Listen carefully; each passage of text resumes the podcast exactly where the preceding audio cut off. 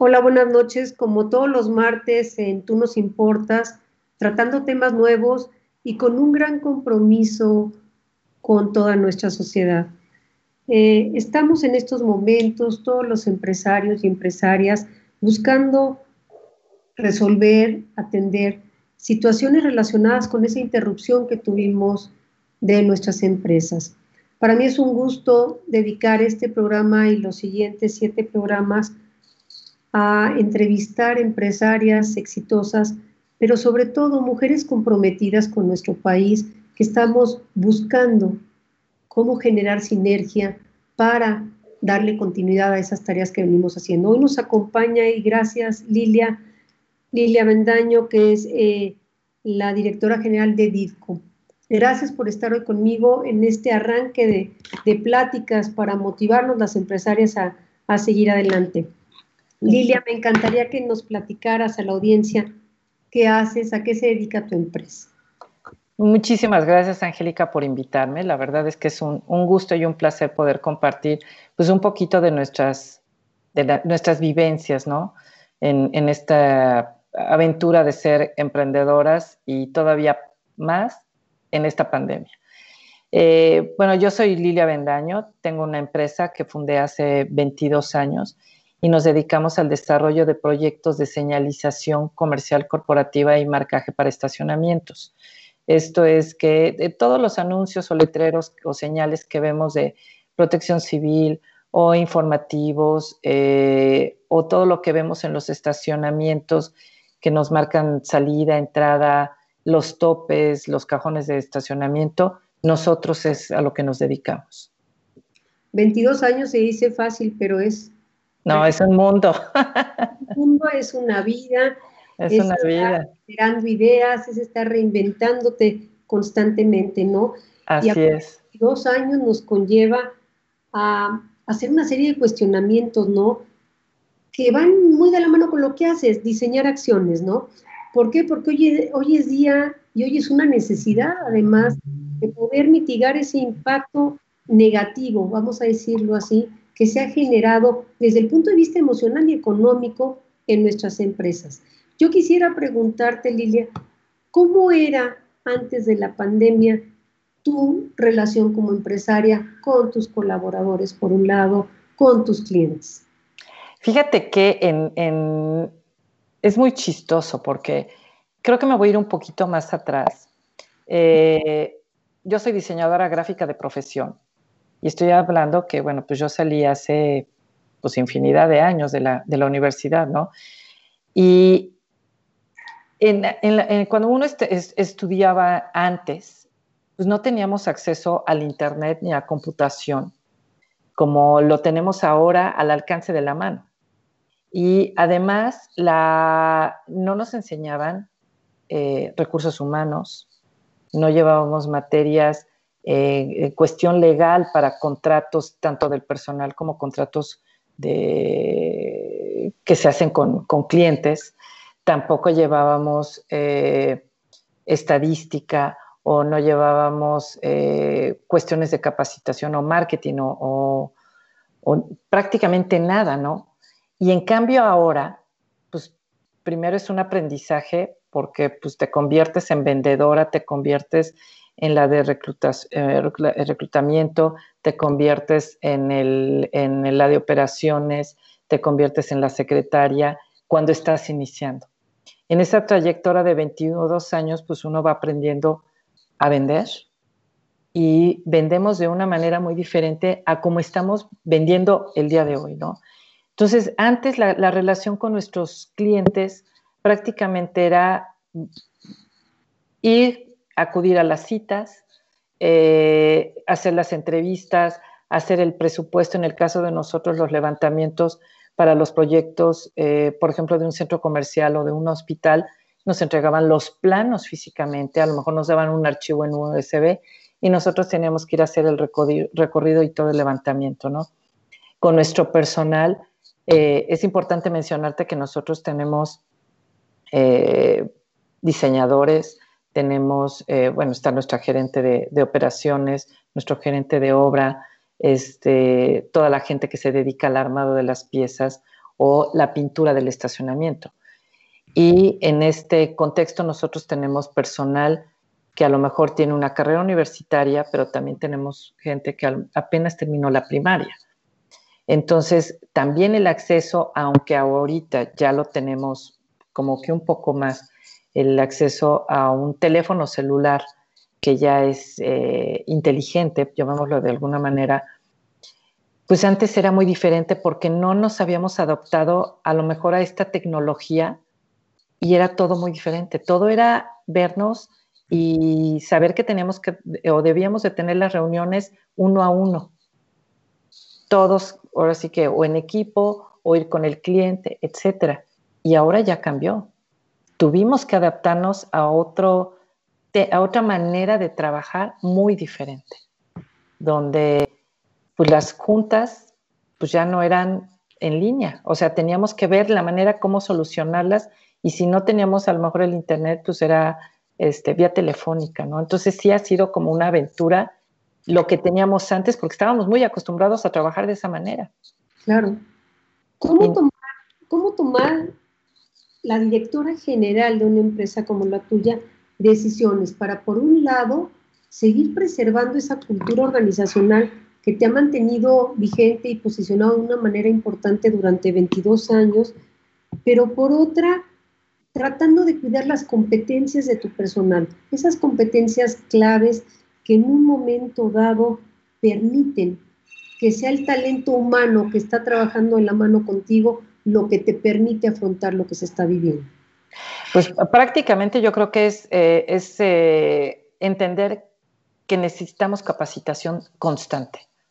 Y, no nada más la capacitación en el sentido de que debemos de tener una, para ofrecer una mejor calidad eh, en el trabajo o entregar un mejor producto al cliente, sino que la relación que hay en el personal, en el, en el trabajo, eh, debe de mejorar. Debemos de ser mejores líderes y no nada más me refiero a lo mejor a la parte que a mí me corresponde como cabeza de la empresa sino a lo mejor en eh, nuestra gerente de operaciones o nuestro gerente de, este, de obra. Y a su vez, pues va permeando hacia la parte baja para tener una mejor comunicación, ser más eficientes, ser más productivos, eh, ser más proactivos, porque pues lo que vivimos anteriormente pues eran procesos como muy establecidos. Entonces ya sabíamos que teníamos que llegar a tal hora, teníamos que hacer eh, nuestro trabajo de una manera y de repente nos cambia. Y ese cambio implica capacitación en todos los niveles. Claro, pero además de capacitación implica generar sinergias de manera diferente, ¿no? Más tarde claro. Ese rol que como empresarias tenemos, pero sin poder descuidar los otros roles que en un momento dado tenemos bajo nuestra responsabilidad y que definitivamente eh, tenemos que atender de una manera diferente, porque no solo impactó nuestra empresa, impactó nuestra vida esta situación que estamos viviendo. ¿Estabas tú preparada, Lilia, como empresaria para atravesar este periodo de crisis? No, la verdad es que no. Yo siempre decía que eh, lo peor que, en mi mente pasaba era lo mejor como los sismos que hemos vivido en los últimos años, ¿no? Que dices, bueno, pues, llegó el sismo, todo el mundo se va a su casa, bajas el switch y a lo mejor regresas uno o dos días después a trabajar. Pero no estaba preparada para eh, que toda la gente en casa tuviera eh, un plan como emergente para saber cómo, cómo debíamos actuar, cómo debíamos seguir operando, cómo debíamos comunicarnos, cómo comunicarnos con nuestros clientes, cómo eh, comunicarnos con nuestros proveedores, eh, con el personal para saber en, qué posición estaban, ¿no? Es muy chistoso. Hace un par de años, yo creo que unos cuatro años, en un eh, curso que tomé, fue, fue parte de un, de, de un programa pequeño que sacó Manpower para empresarias. Manpower mandaba a una persona a nuestras oficinas y nos, nos hacían como un checklist para saber en qué, en qué posición nos encontrábamos en ese momento. Y me acuerdo que el gerente eh, que, fue a la oficina nos empezó a preguntar, ¿y qué sucede si se va la luz durante una semana? ¿Cómo, cómo vas a operar si el 50% de tu empresa tiene que trabajar con equipo de cómputo, con máquinas láser o router que requieren energía eléctrica, ¿no? Y yo pues, me acuerdo que le dije, pues no sé, o sea, pues yo creo que no vamos a trabajar. ¿Y qué sucede si eh, cae un granizo enorme y entonces, Dios no lo quiera, se truena la losa de tu techo? O se incendia tu oficina. O sea, a lo mejor son temas o, situaciones ya muy extremas, ¿no? Pero eso era lo peor que a mí me podía en mi mente en ese entonces decir, pues no, no estoy preparada para nada.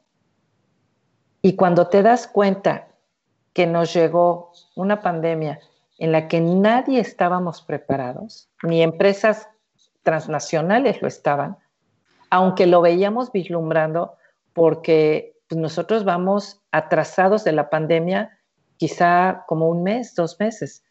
O sea, desde que empezó en China, creo que fue en noviembre. En España veíamos las noticias. Mi familia, una hermana vive en Italia entonces veíamos lo que sucedía en Italia, pero no nos imaginábamos, a pesar de que ya lo teníamos a la puerta, no sabíamos lo que nos iba a impactar a nosotros, ¿no? Como que no caíamos en cuenta. Entonces, esa preparación al día de hoy creo que debe ser indispensable porque es una preparación en comunicaciones, una preparación en eh, un proceso de cómo la gente o nuestro personal debemos de trabajar si regresamos, por ejemplo, al semáforo rojo. O sea, es volver a cerrar la cortina y entonces eh, ya ahorita ya sabemos qué es lo que tenemos que hacer. Pero sin duda, yo creo que debimos habernos preparado, como tú bien dices, porque lo escuchábamos, lo veíamos. Claro. Yo creo que nunca dimensionamos el impacto. Teníamos la incertidumbre porque escuchábamos un cúmulo de noticias, pero yo creo que esa falta de los planes de continuidad que hoy deben ser una necesidad. Exactamente. Deben de ser, yo digo, resultado de esta nueva conciencia que adquirimos como muchas otras cosas. Y de ahí voy a cómo lo enfrentaste. Fíjate. Hay que enfrentarlo para después ver ¿Cómo tenemos que responder, además de la situación interna que estamos viviendo en la empresa, a dar respuesta a todas las demandas que el gobierno hace de cumplimiento normativo? No, porque justo lo que estás diciendo, a lo mejor nosotros no lo habíamos dimensionado, de hecho yo creo que nadie lo habíamos dimensionado en, en, nuestra empresa que era lo que iba a suceder, ¿no?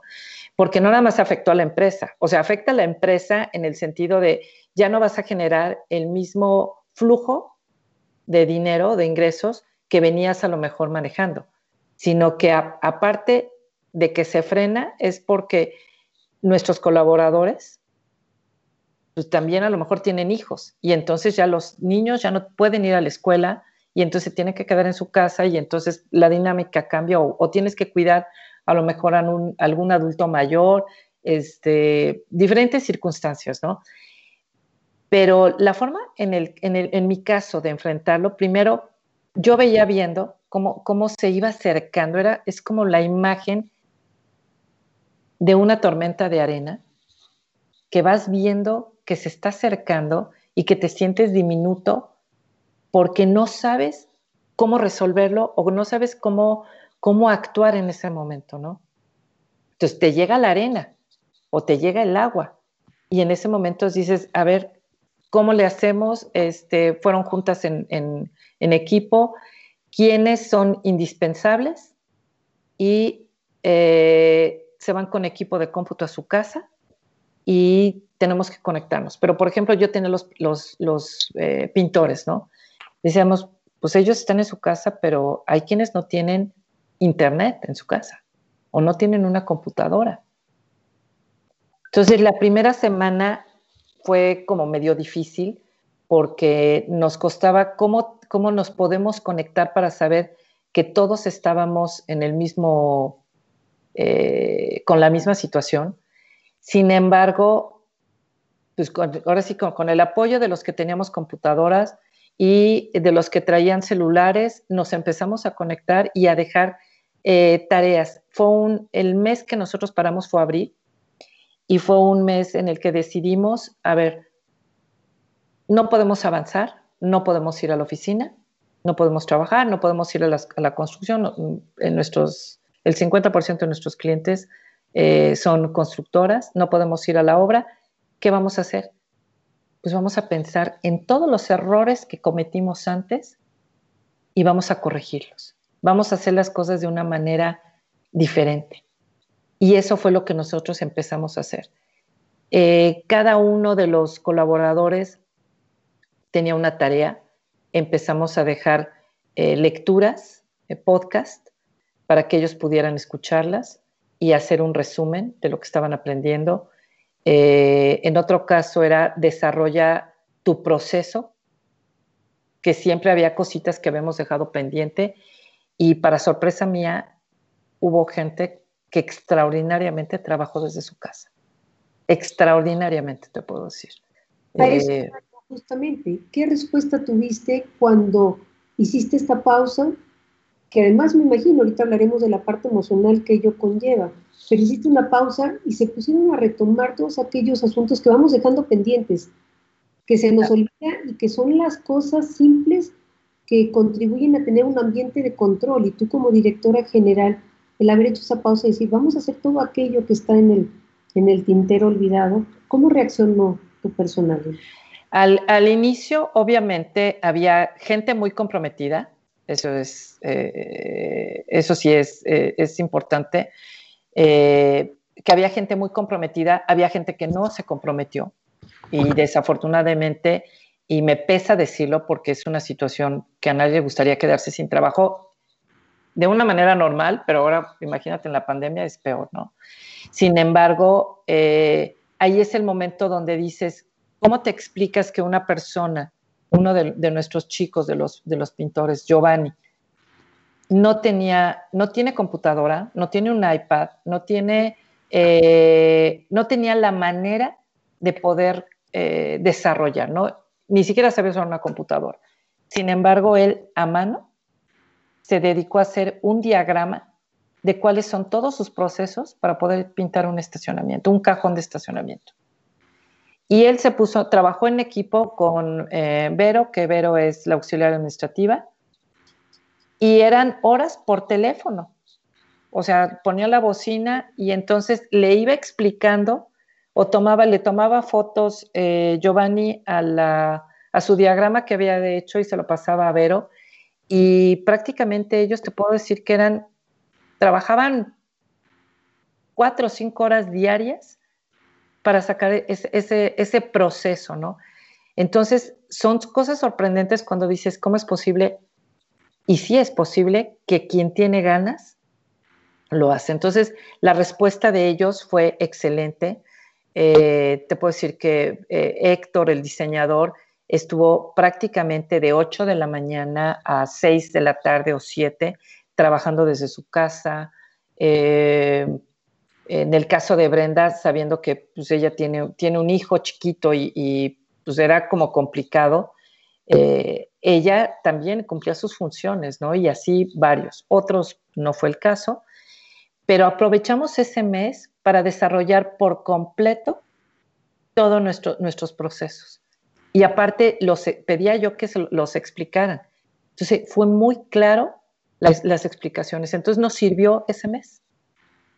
Y nuestra meta era que al mes siguiente que regresáramos, que fue el primero de mayo, eh, prácticamente nosotros regresamos a trabajar aún, la verdad es que sin el, permiso correspondiente, todavía no sacaba el gobierno federal ni, el gobierno de la Ciudad de México eh, estos lineamientos para poder tener los avisos de el permiso prácticamente, pero aún así nosotros empezamos a trabajar porque los clientes nos empezaron a buscar. Muchos de nuestros clientes que son centros comerciales y estacionamientos empezaron a prever todas estas necesidades, a hacer los diseños para para toda la señalización de sana distancia, eh, lavado de manos, etcétera. Entonces nosotros debimos de regresar a trabajar y con ciertos lineamientos. Quienes tenían, debían quedarse en su casa porque eran personas vulnerables, se quedaban en su casa trabajando eh, correctamente. El resto estábamos en la oficina en algunos horarios más, eh, llamémosle restringidos, justo para que no tuvieran que transportarse en horarios pico, porque aún así el horario pico seguía, ¿no? O sea, las estaciones del metro, ¿no? Pero fueron, un mes y medio, dos meses que nos sirvió para saber dónde estábamos parados en el antes de la pandemia, todas esas áreas de oportunidad que teníamos que no habíamos aprovechado, cómo las podíamos aprovechar para hacer las cosas diferente en el momento que se abriera la puerta y nosotros pudiéramos salir a trabajar. Bueno, pero sin duda yo creo que aquí, si me lo permites, hacerte un reconocimiento, porque la humildad de, que muestras como directora general de además reconocer públicamente a cada uno de los trabajadores que, como diríamos en un argot, se la jugaron contigo. Y se la jugaron de una manera positiva. Y ahí radica la importancia de como directores generales, como directoras eh, de empresa, el poder entender todo aquello que conlleva darle continuidad operativa al negocio. No tirar la toalla, como decimos eh, comúnmente, sino buscar cómo reinventar los problemas, cómo sumar al talento humano con el que contamos. Un gran líder lo que tiene finalmente es un gran equipo de trabajo y yo creo que lo que nos compartes, lo cual te agradezco, no es sino muestra de, la respuesta del trabajo que tú has hecho al frente de esa empresa, ¿no? Porque no tan fácil los empleados resuelven o responden ante la gran incertidumbre de la crisis que teníamos, ¿no? Ahora bien, Lilia, tenemos el reto no solo como empresarias, sino como mujeres, en donde si bien en este siglo ha cambiado radicalmente esa forma de concebir empresas dirigidas por mujeres, hoy destaca que nosotras en el quehacer al frente de las empresas estemos no solo pendiente de la operación de la empresa, sino también formar cuadros capacitados, cuadros competentes, que se sientan además fieles a la empresa, que logremos generar ese sentido de pertenencia que a veces no se tiene. Me llamaba la atención ver cifras y ver que tan solo el 8% de las empresas hoy en día en nuestro país, el 8%, ha cumplido, por ejemplo, con la norma 35. ¿Y por qué refiero la norma 35? Porque es la que atiende justamente los factores de riesgo psicosocial, donde tú, por un lado, vas a poder conocer cuál es la percepción de tus trabajadores respecto a las condiciones, a la jornada de trabajo, a la situación de liderazgo, de trabajo en equipo y del entorno laboral. Hoy en día están más preocupados, y es entendible, muchos de nuestros compañeros empresarios por sacar adelante la empresa, pero están olvidando un punto fundamental. ¿Cómo hizo DIRCO para no solo atender ese requerimiento de las autoridades para poder reactivar eh, las actividades, cumplir con todos esos requisitos, estar perfectamente al día con todo el cumplimiento de la norma, que además, cada que leemos, pues nos enteramos que hay normas nuevas, o sea, hablar de cumplir normas en materia laboral y al frente a unos días de conocer la reforma laboral, implica un gran compromiso y decisiones fuertes. Yo te lo comparto porque hay clientes que nos han dicho, hombre, yo prefiero esperarme a la multa y me voy a arriesgar a la multa que cumplir con la normatividad. ¿Cómo enfrentó DIRCO esta entrada en operación a partir de mayo y junio? Como dices, nada más pude parar un mes para poder cumplir con la normatividad, pero además para poder motivar a ese equipo de trabajo a que no tuvieran miedo a reactivar. Mira, una de las principales cosas es que el, antes, o sea, eh, nadie vamos a volver a ser igual que como éramos antes de la pandemia, ¿no? Y obviamente un negocio tampoco. Antes de la pandemia yo sabía que debería de, debí de haber eh, preparado toda la, toda la documentación, haber buscado cómo cumplir con esa norma 35. y no lo hice. Porque a lo mejor yo fui una de, tantas que dije, no, hay prioridades antes de eso. Como que lo ves, pero no le das la importancia. Esa es la realidad, ¿no? A lo mejor mi importancia era pagar el seguro social o este, la nómina, eh, etcétera, ¿no? Los impuestos. Sin embargo, esa parte pues no la vi así como, como prioritaria. Y tampoco conocía yo al 100% de qué se trataba la norma. Esa es la, realidad también. No me había tomado el momento ni el tiempo de decir, a ver, voy a investigar de qué se trata para ver eh, en qué consiste y cómo debo de cumplir y cómo se lo debo de transmitir al personal. Pero aquí yo quiero, la verdad es que dar, dar las gracias porque eh, en este momento de estos meses, creo que fue abril, eh, que estábamos prácticamente todo el mundo encerrados en sus casas, eh, yo pertenezco, así como tú, a una organización de mujeres empresarias que fue fundada por Hillary Clinton, que se llama We Connect International. Y varias de las empresarias en el grupo nos tenemos un chat y entonces nos empezamos a comunicar, ¿no? Y esta preocupación que yo tenía, pues era la preocupación de todas. Y entonces lo que hicimos fue, a ver, necesitamos unirnos y tenemos que trabajar en conjunto y aprender de otras empresarias qué es lo que les está funcionando y cómo lo hicieron para nosotros poder replicarlo. Y uno de esos casos fue cómo se manejó la norma 35. Si no, yo no hubiera en ningún momento este, comprendido de qué se trata, ¿no?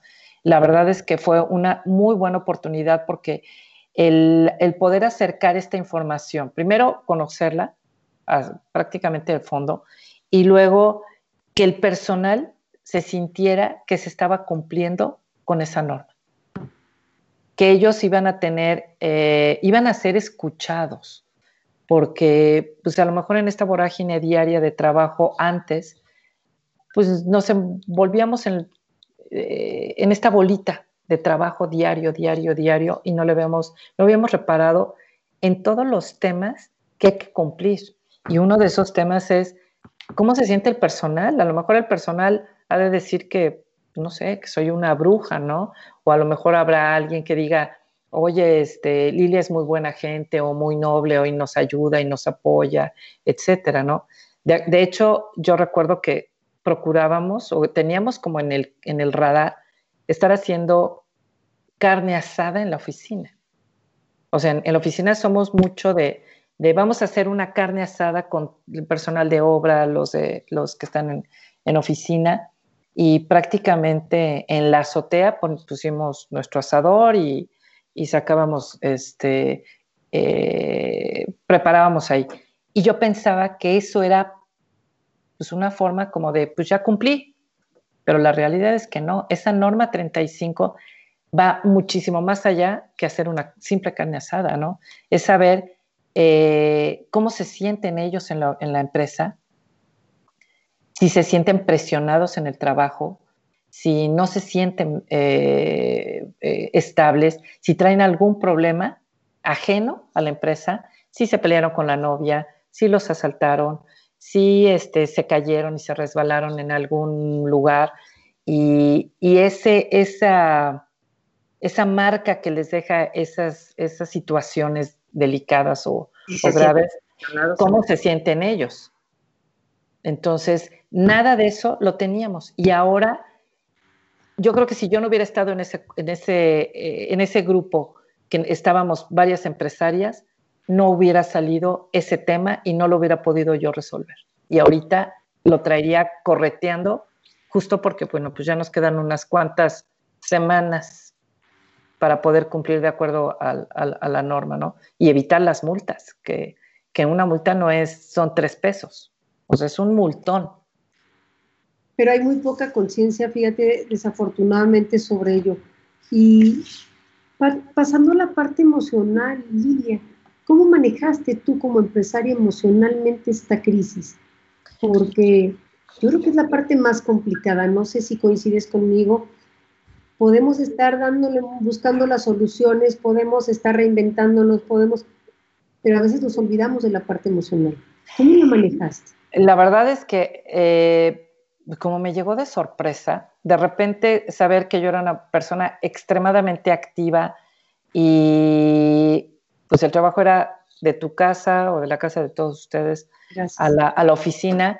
Eh, afortunadamente mi oficina está a cinco minutos, diez minutos cuando mucho de, de la casa.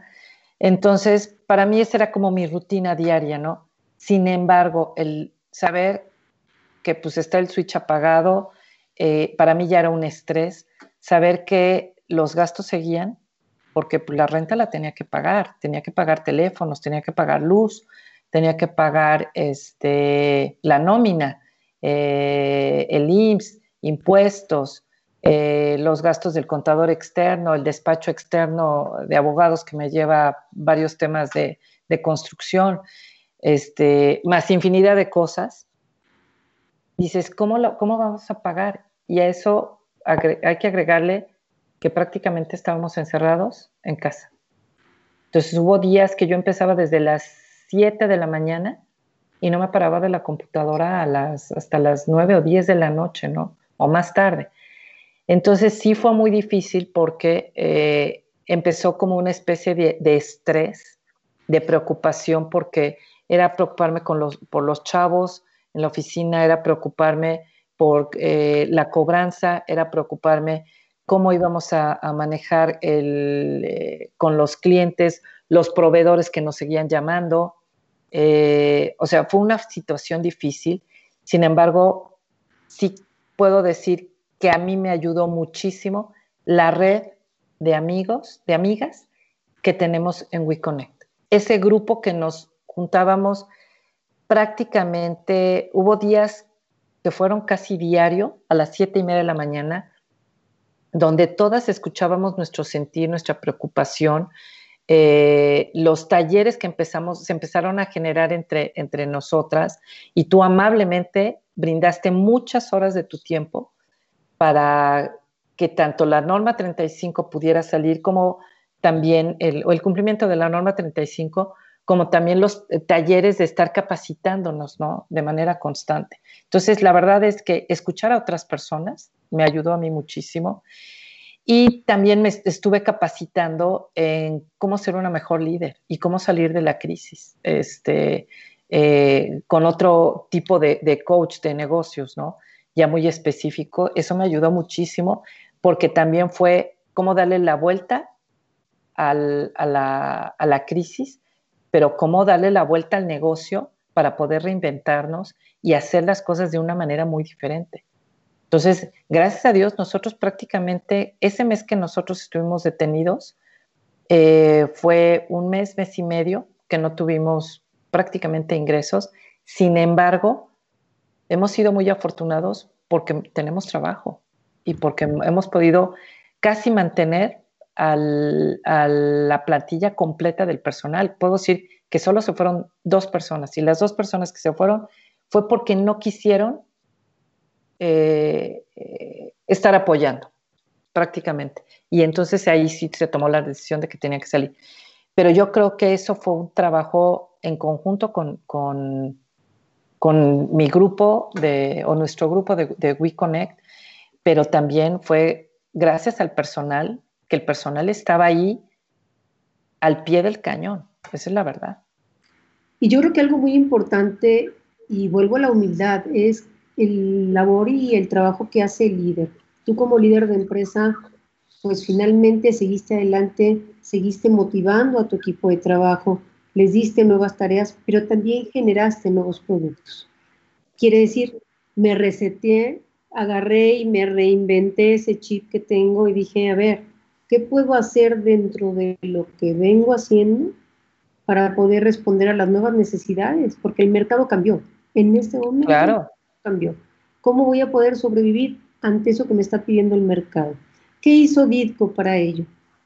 Mira, primero lo que eh, nosotros como parte del de, giro de, primera necesidad, llamémoslo así, porque estamos en construcción, eh, obviamente nuestros clientes nos pidieron que debíamos de hacer este trámite ante el gobierno federal y el gobierno de la Ciudad de México para poder tener este, este permiso, llamémoslo así, ¿no?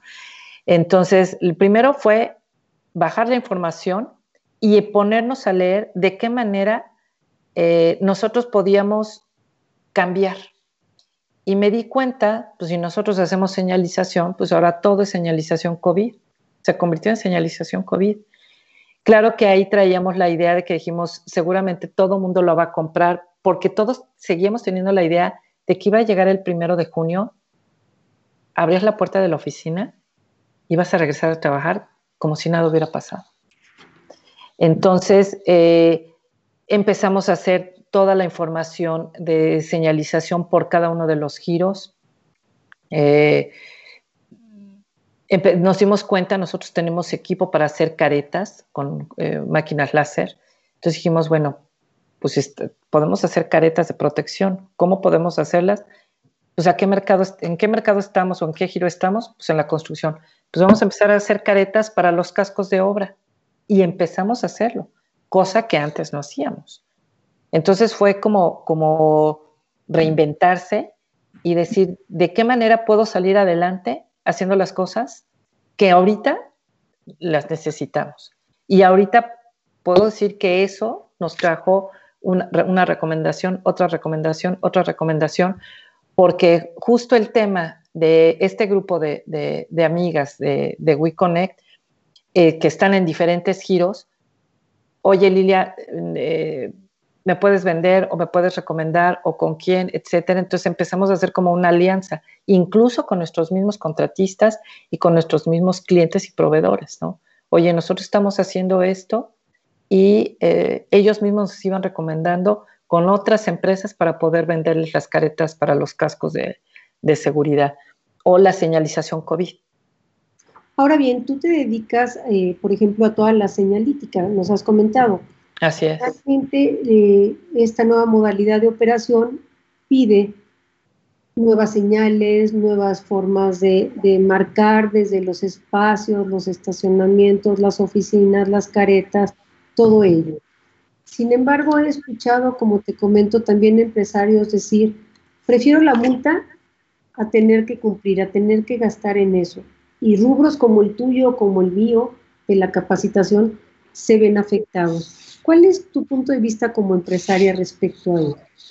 Mira, eh, los entiendo, más no comparto, porque uno, hasta que vive una multa, es cuando te das cuenta lo que cuesta ese, ese pagarle ese dinero a alguien que no tendría que haber sido si hubiéramos hecho las cosas de una manera correcta. Eh, los entiendo en el sentido de que dices, o pago el IMSS, o pago los sueldos, o pago la renta, o pago la compra de material, eh, etcétera, ¿no? Sin embargo, yo creo que una de las principales cosas para poder operar es estar bajo la normatividad de una manera correcta. No hay nada más horrible y la verdad es que eh, yo creo que vemos muchos que, lo hemos pasado, que lleguen y te toquen el timbre y, de repente, este, pues vengo, por parte un ejemplo del IMSS, a dejar un, requerimiento o una notificación. O que, llega, este, porque ahora te entrega hasta el, el, de correos, te entrega las multas del SAT. Entonces, lo que justo no debe de pasar es eso. Porque hay muchas maneras de poder cumplir con, la, con la, la, normatividad. Y yo creo que ese es prioritario, porque aparte, te digo, todo es pues después del niño ahogado, ¿no? Pero me doy cuenta de que si yo hubiera hecho las cosas diferentes, muchas de, de estas multas o situaciones no me hubieran pasado. Pero simplemente el cumplir con la norma 35 es un la verdad, una tranquilidad enorme que me da, porque también era angustioso. Era estar pensando y preocupando, entonces ya, ya no te preocupas por el IMSS ni por eh, comprar el material o por salir a vender, sino porque ahora una preocupación más es cómo voy a cumplir con la norma. Si no tengo ni idea de cómo hacerlo o no le quiero darle importancia. Y la verdad es que es una, una manera muy fácil de hacerlo, es dedicarle prácticamente un par de horas y hacer un colchoncito para poder pagar. Esa es la verdad. Pero además, más que, más que lo que te puede aportar respecto a la tranquilidad, también lo que puede generar hacia los propios trabajadores. Ah, claro. Que la empresa, que el patrón, está, estábamos dentro de la normatividad, ellos se sienten con esa certeza y esa seguridad de estar en una empresa de esa naturaleza, ¿no? Porque hoy en día hay una incertidumbre de cuántos días más voy a durar en el trabajo, eh, me cortan la mitad del salario, luego pues tenemos que prescindir de algunos trabajadores, pero bueno, también hay la otra parte, aquellos que se la están jugando, como tú bien nos comentabas de, de algunos casos en particular, a los que les haces un reconocimiento por cómo se la jugaron contigo, como tú decías, sin necesidad de una computadora, agarraron una pluma, un papel, diseñaron todo un proceso que hoy forma parte de tu ambiente de control, que hoy te permite decir, no solo estoy dentro de la norma, sino internamente estoy perfectamente organizada. Pero fue clave que tú manejaras desde un punto de vista emocional la situación que se estaba viviendo y la otra, sin soltar el liderazgo, ¿no? El líder no debe rendirse. No, no debe rendirse. Aparte, yo creo que no tenemos ni tiempo de rendirnos, es la verdad. O sea, el, los roles que un líder o que un dueño de una empresa tenemos, yo siempre, este, y a lo mejor va a sonar como a chiste, pero no sé si recuerdas esa película de Pedro Infante, este, donde llegaba eh, y le decía, ya, eh, había una escena donde llegaba un señor y, entraba de bombero y le decía a la esposa, ya llegué vieja, ya me voy vieja, y, salía de payaso y luego volvía a entrar a lo mejor de policía y luego salía este, con otro rol, ¿no? Y eso es lo que nos pasa a nosotros cuando somos dueños de una empresa o de un negocio, porque traemos 20 roles donde todos los debemos de cumplir para que el negocio crezca y no nada más por la parte de generar el, dinero, ¿no? Que es el, finalmente la función de un negocio, pero también es de poder capacitar a nuestro personal y también ofrecerles a ellos una mejor calidad de vida. Y ahorita mi, mi meta, a raíz de todo lo que pasó, es de veras tener al mejor equipo y ese equipo, puedo decir ahora, y me siento como muy orgullosa de ellos porque así como Giovanni con todas sus limitaciones logró sacarlo, también estaba otro chico, Ismael, con todas sus limitaciones, eh, logró también hacer eh, sus, procesos, este, a Brenda eh, con su hijo y atendiendo prácticamente las llamadas todo el día y estar trabajando para, para ver cómo hacíamos los valores cómo hacíamos nuestros procesos de ventas, este, o Héctor en la parte de diseño, o Iván igual trabajando eh, en el inventario que decía, yo no importa, yo vivo cerca de la oficina, entonces puedo ir a ratos al fin que estoy solo y me dedico a sacar todo el inventario que lo teníamos eh, parado desde no sé cuántos meses, ¿no? Entonces, la verdad es que yo siento mucho orgullo por ellos, o sea, y eso es lo que yo quiero, yo quiero que ellos tengan un mejor un mejor futuro y a pesar de esta pandemia, ahora sí puedo decir que, que somos bendecidos. Tenemos trabajo, la gente está contenta y le está echando todos, todos los kilos y se sienten en un negocio o que son parte de algo en el que ellos son una parte muy importante y son considerados. Y eso sin duda eh, genera, como decíamos hace un rato, un sentido de pertenencia mucho, muy fuerte que pocas veces los empresarios cuidan. Estamos más preocupados por sacar la nómina y además totalmente válida también esa postura que por ver qué siente el equipo de trabajo. Yo creo que este reconocimiento público que les haces, sin duda, nos va a llenar de orgullo y ojalá tengan la oportunidad de estarnos escuchando y si no, después nos escucharán pero yo quisiera aprovechar estos últimos momentos, Lili, además de agradecer tu presencia aquí, mandarle saludos.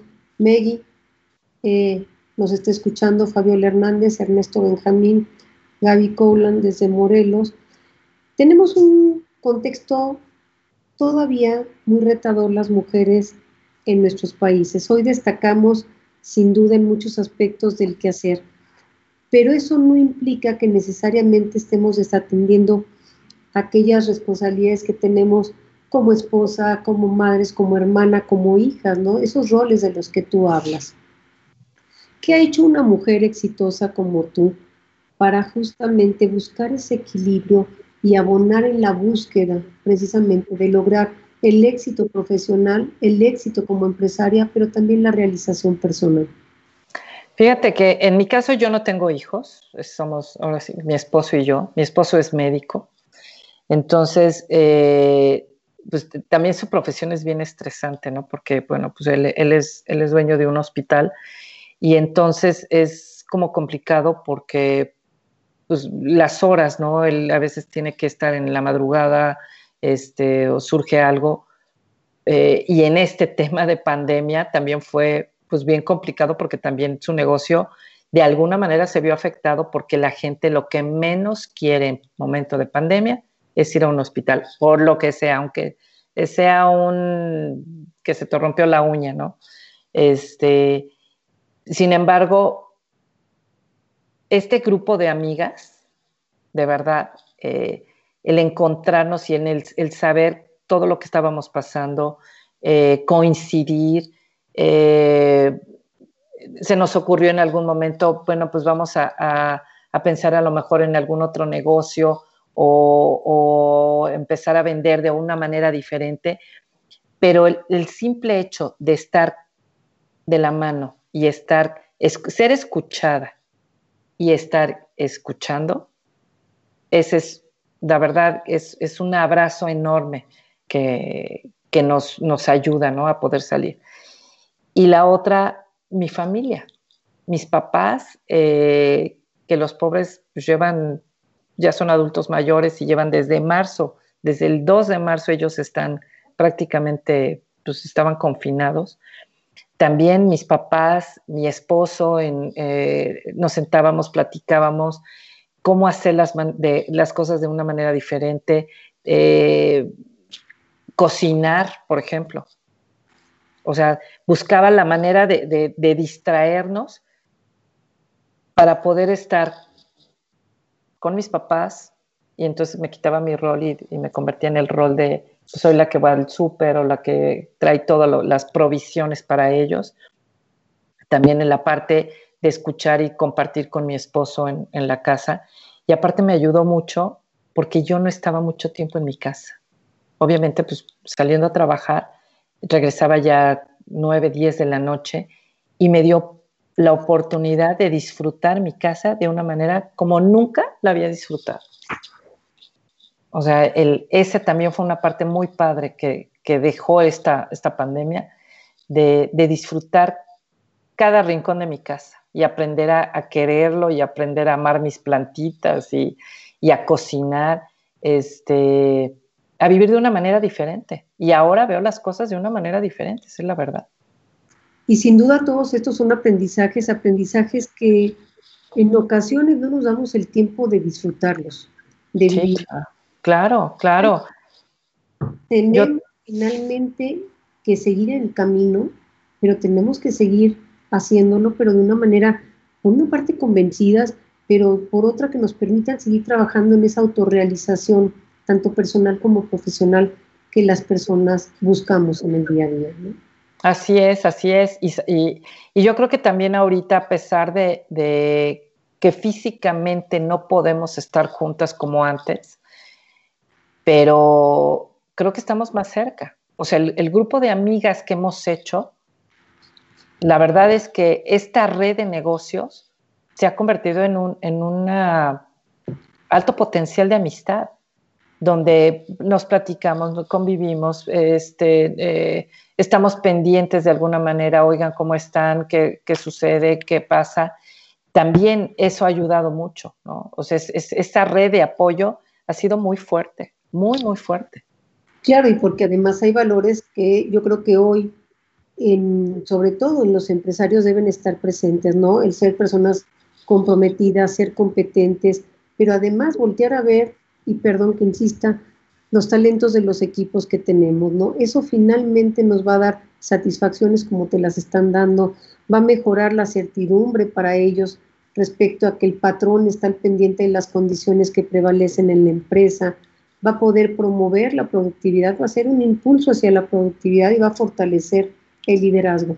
Nos quedan unos minutos, eh, Lila, y me encantaría que fuéramos como eh, cerrando, buscando hacer unas recomendaciones para no solo empresarias mujeres, para empresarios también, que hoy en día están desanimados, desanimados ante ese contexto que tenemos, que a todos nos ha pegado sin duda, pero que debe convertirse en un anclaje y en un motor el escucharte hablar y decir, sí podemos, podemos hacer las cosas de una manera diferente, hay que buscar hacerlas, hay que buscar también cumplir con la norma, no hay que decir, pues voy a salir, voy a priorizar esto, pero prefiero la, la multa a no cumplir con la norma. Vamos recomendándoles a nuestra audiencia qué debemos de hacer con la experiencia que tú como directora de DITCO viviste estos cuatro meses. Yo creo que lo primero es escuchar al personal, a todos nuestros colaboradores. Yo creo que ese es, es hacerlos sentir que, que están en un lugar seguro, que están en un lugar donde nos preocupamos por ellos y están en un lugar donde pueden tener trabajo durante mucho tiempo. O sea, yo creo que eso es lo principal, porque la incertidumbre que tienen ahorita, eh, como muchas otras empresas, de saber si voy a tener o voy a seguir trabajando o me van a quitar porque a lo mejor la empresa pues ya no tiene dinero para funcionar eh, o quebró, etcétera, ¿no? Yo creo que esa es la, primera, poder platicar con, ellos y entenderlos. La segunda es sí al cumplimiento de, de toda la normatividad al cumplimiento de eh, todos los lineamientos de COVID, que es, porque a lo mejor lo que vemos siempre es, ay, pues me van a tomar la, temperatura y me van a poner gel en la, en la, entrada, ¿no? O limpiarme los zapatos. Pero yo creo que va mucho más allá que eso, porque ya, ya, ya nos estamos convirtiendo, se vuelve cultural este tema de, del cuidado y de la higiene. Y eso pues obviamente se replica en los centros de trabajo. Y ellos que están haciendo lo van a replicar en sus casas, que saben que debe de haber un cuidado y una atención. Entonces, también eso les está ayudando este, a ellos, ¿no? Y yo creo que eh, capacitarnos. Al, al alcance ahorita hay infinidad, infinidad de programas de capacitación, de cómo salir de la crisis, yo en, especial he tomado como tres o cuatro contigo. La verdad es que todo el manejo del tiempo que nos has dado, este, el de liderazgo, la verdad es que son, son temas bien importantes que a lo mejor los teníamos como olvidados y no les dábamos importancia.